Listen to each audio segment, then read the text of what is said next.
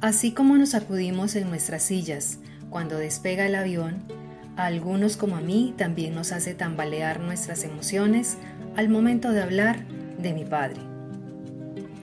Para quienes tuvieron un papá presente, tuvieron el privilegio de un desarrollo sano y la presencia del padre les representó la honestidad, integridad, respeto, fidelidad, lealtad y otros valores positivos. Pero ¿qué pasa cuando se tuvo un padre ausente? Hablar de este tema puede despertar en ocasiones ciertas heridas, desilusiones y pequeños rencores. El padre ausente no solo es el vacío físico de una figura que no tuvimos, en ocasiones es también alguien que aún estando no supo o no quiso ejercer su rol. Bueno, en este caso aplica decir que los regalos que la vida nos tiene reservados no siempre vienen empacados en los paquetes que son de nuestro agrado. Es hora de entender que tal vez tu padre llegó hasta donde llegó o hizo lo que hizo porque no sabía cómo hacerlo mejor y en sus condiciones era lo que él sabía o creyó hacer mejor.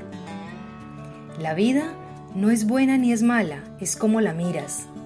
Así que para qué vas a mirar este episodio con dolor si puedes verlo con gratitud y de esta forma ganas y liberas? Si miras tu relación con tu padre de una manera más constructiva, podrás aceptar que lo mejor es el perdón y el agradecimiento. Agradece a tu padre lo que no te dio, dado que eso te permitió dar esos pasos, te permitió crecer. Esto te ayudó a ser una persona más fuerte, responsable, mucho más independiente y ahora valoras más todo lo que tienes o lo que has logrado ser. La mejor forma de ser un buen hijo es estar en paz en tus pensamientos y enfocarte con gratitud en lo que tienes. Y hoy el mejor regalo que le podemos dar a nuestros padres es el agradecimiento por aquello que papá no te dio.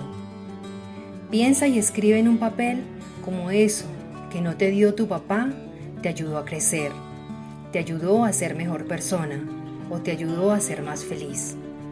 Y que hoy sea un feliz día del Padre para todos, porque de todos ellos se aprende.